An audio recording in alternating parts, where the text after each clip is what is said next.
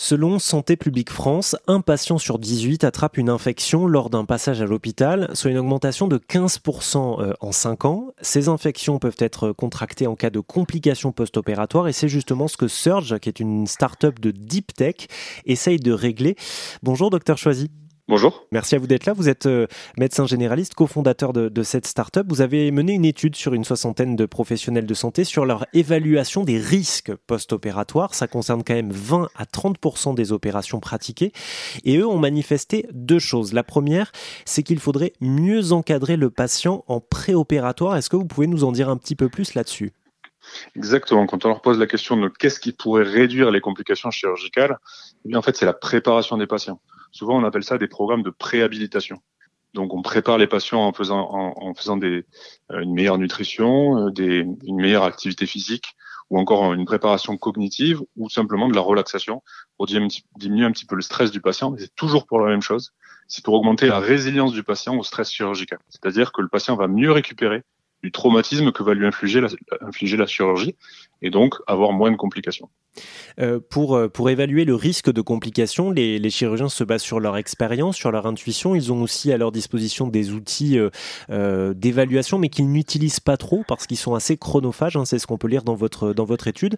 La seconde chose dont ils auraient donc besoin, ce serait des outils plus efficaces. C'est ça qui en ressort. C'est ça, exactement. L'efficacité de, de, ces outils est assez limitée. Elle est proche finalement. Euh, nous, on, on, mesure ça avec la capacité de prédiction de ces outils, de la complication. Et cette capacité de prédiction, elle est limitée, elle est proche du hasard. On est, ces outils sont précis dans 65% des cas. Donc ça fait quand même beaucoup de patients sur lesquels on se trompe. Et notre outil à nous, on passe de 65% à autour de 90-95% d'efficacité dans la prédiction des complications. Donc on augmente effectivement cette performance. Alors justement, parlons-en de votre outil. C'est un, kit, un test euh, qui se réalise grâce à quelques gouttes de sang. Comment ça marche exactement? Alors c'est un peu plus que quelques gouttes de sang, effectivement, mais c'est un prélèvement sanguin assez standard finalement, comme on en a avant les chirurgies. On fait une prise de sang. Euh, le kit prépare le sang d'une certaine manière pour pouvoir analyser le système immunitaire de chaque patient. Et donc on plonge dans le système immunitaire de chaque patient, on analyse les cellules, les protéines qui circulent. Et ensuite, nous, on a développé un algorithme euh, d'intelligence artificielle qui va aller euh, repérer quels sont les éléments qui vont prédire la complication.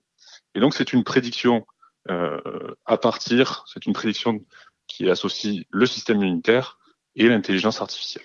C'est un peu comme si vous demandiez au sang du patient examiné comment il se comporterait s'il subissait une opération.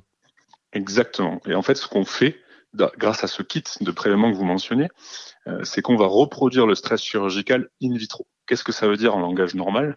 C'est-à-dire qu'on va aller, euh, on va aller stimuler le sang comme s'il allait avoir la chirurgie, mais au niveau du tube à essai, dans le sang juste après l'avoir prélevé. Il n'y a pas de danger pour le patient, et nous, ça nous permet de, de voir euh, le comportement du système immunitaire si jamais la chirurgie euh, se passait. Et donc c'est pour ça qu'on arrive à prédire. Et ça, c'est pour tout type de, de chirurgie, de la plus simple, on va dire, à la plus lourde.